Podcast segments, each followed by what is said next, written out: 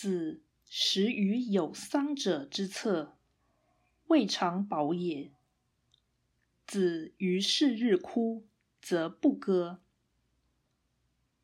孔子在有丧事的人旁边用餐，从来没吃饱过。孔子若于某一天悲伤哭泣，那天他绝不会唱歌。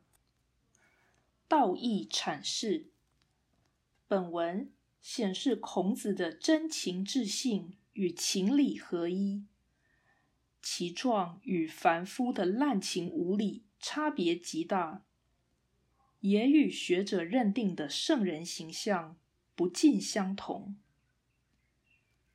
同情心可能易于伪装，因为人同此心；但怜悯难以虚构，因为凡人不知道慈悲是什么。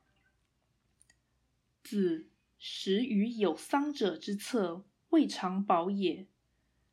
这即是人心的表现，非一般人所有。情应合理，但凡人情胜于理，破其合理，变成矫情，故情绪多变是世人常态。子于是日哭，则不歌。这不仅是情感纯真的表现。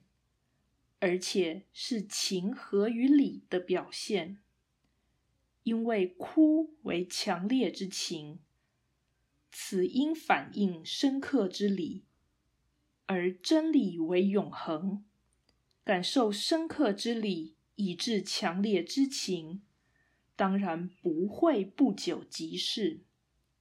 如此，夫复何言？